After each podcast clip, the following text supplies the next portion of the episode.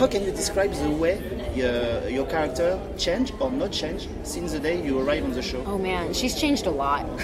Uh, you know, I think she started out as a very naive little girl. I was 21 when I started the show, and I myself was a naive little girl. Uh, very nice, very pretty. yeah, well, thank you. Um, and um, I think both me and Hope have grown up a lot on the show at the same time. Uh, you know, Hope has become a lot smarter, a lot stronger. She still has problems deciding whether to follow her head or her heart.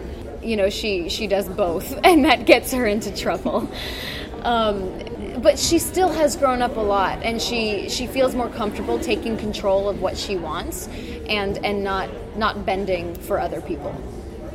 How she deal with the return of her father, Deacon Sharpe?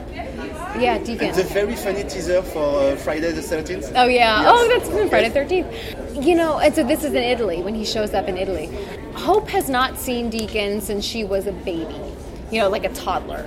So this is a big deal, and she's always wanted to see him, but Brooke has kept them separated, and and it's for a good reason, you know. Um, but Hope is blind to the fact that Deacon is maybe not a good guy.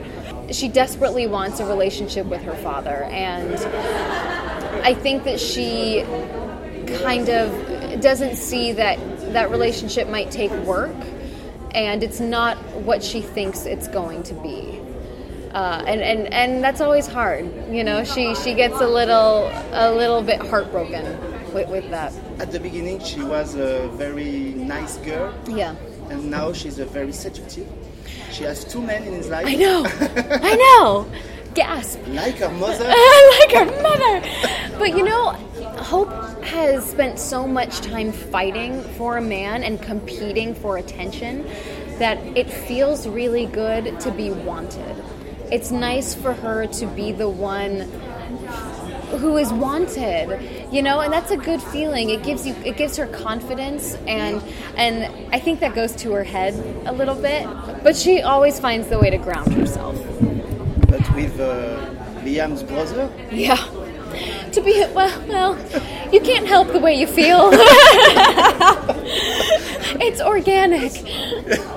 You know they have a chemistry and and wyatt brings out something in hope that liam doesn't they both bring out sides of her that are wonderful but very different. You know with wyatt hope has a lot of fun. She does things that she wouldn't normally do. He challenges her and i think a very good way. And with liam there's so much history there. There's so much love that is rooted between them and that's Like really strong. Yeah, exactly. You know, but you have to wonder is that good? Is it is it still a good healthy relationship or is it just that you're holding on to memories and it's hard to let go of that?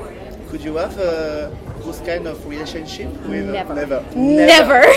Never ever. And my advice to anyone who does is run. Get out. How long do you think you can stay in a, in a soap opera like uh, Um, as long as I'm happy and as long as I'm given the opportunity. You know, I, I, I can't say, but right now everything is good.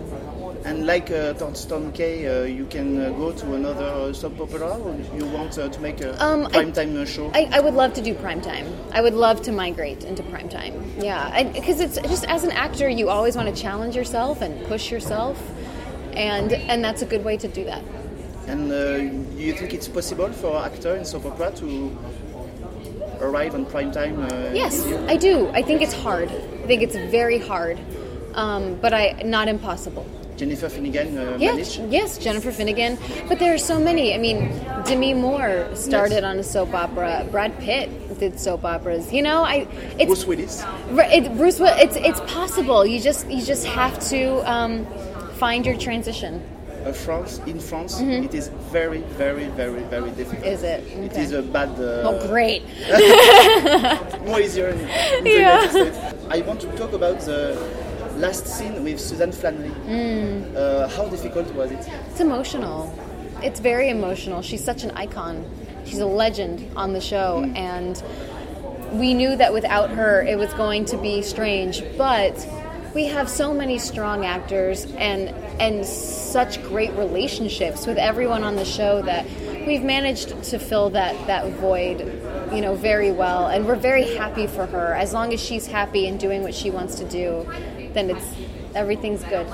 And uh, the first scene with Thorsten Kaye, yeah. How was it? um i i don't remember my first scene with him was a, a group scene it, so I, I it wasn't very memorable for me but he's a great actor and my favorite part about him is that he's not trying to imitate ronn moss he's making this character his own because if he starts He's to a new region. Exactly. If you start to imitate what Ronn did, it's not going to work. You know, you're going to get judged for it, and you're going to be criticized for it. Um, and he, he brings an, an entirely new presence to the character. And very charismatic. he is. He really is. And um, they're both kind of growly.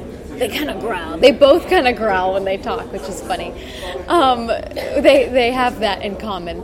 But you know, he's still he's charismatic and and he's a good actor. Uh, you know, he's very handsome. So I think he fits in perfectly.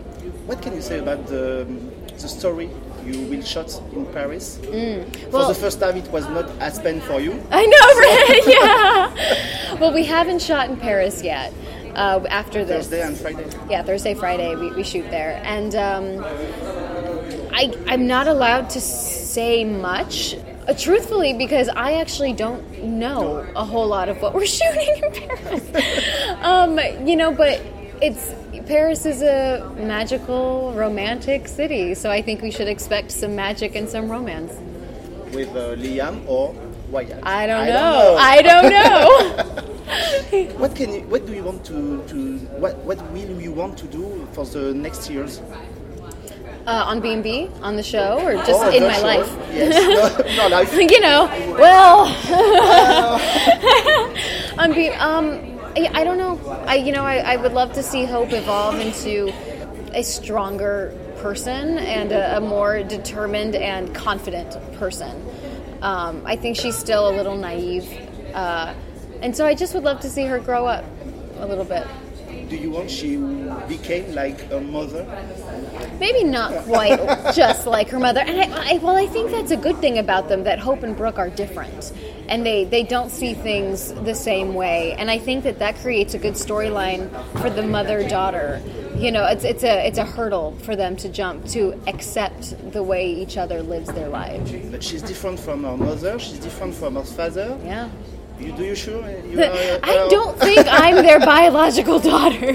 Hope was a, Hope was found wandering around.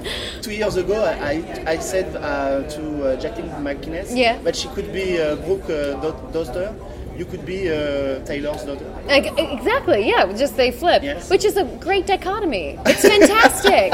it's great. And maybe we will discover that we are, that you are. No, we really are. You kidding? It's, Everything um, is possible. Jackie, Jackie, and, and Hunter look so much alike. They're perfect casting as mother and daughter. With your blonde hair, it will be uh, Like, right, it'd be a challenge, wouldn't it? Yeah.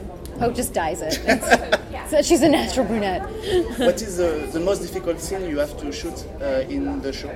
Oh man. Um, uh, most difficult scenes are those that are hard to relate to. You know, I don't know what it is like to be in a relationship like this. I've never been in a relationship like this. So the difficult scenes are having to be genuine with both men, having to tell both men that I love you and mean it. Really? Right, and, and, and be truthful and genuine about it. Because I think that's hard to do. Um, and and it's, it's hard to feel like I'm not lying to both of them. That's hard.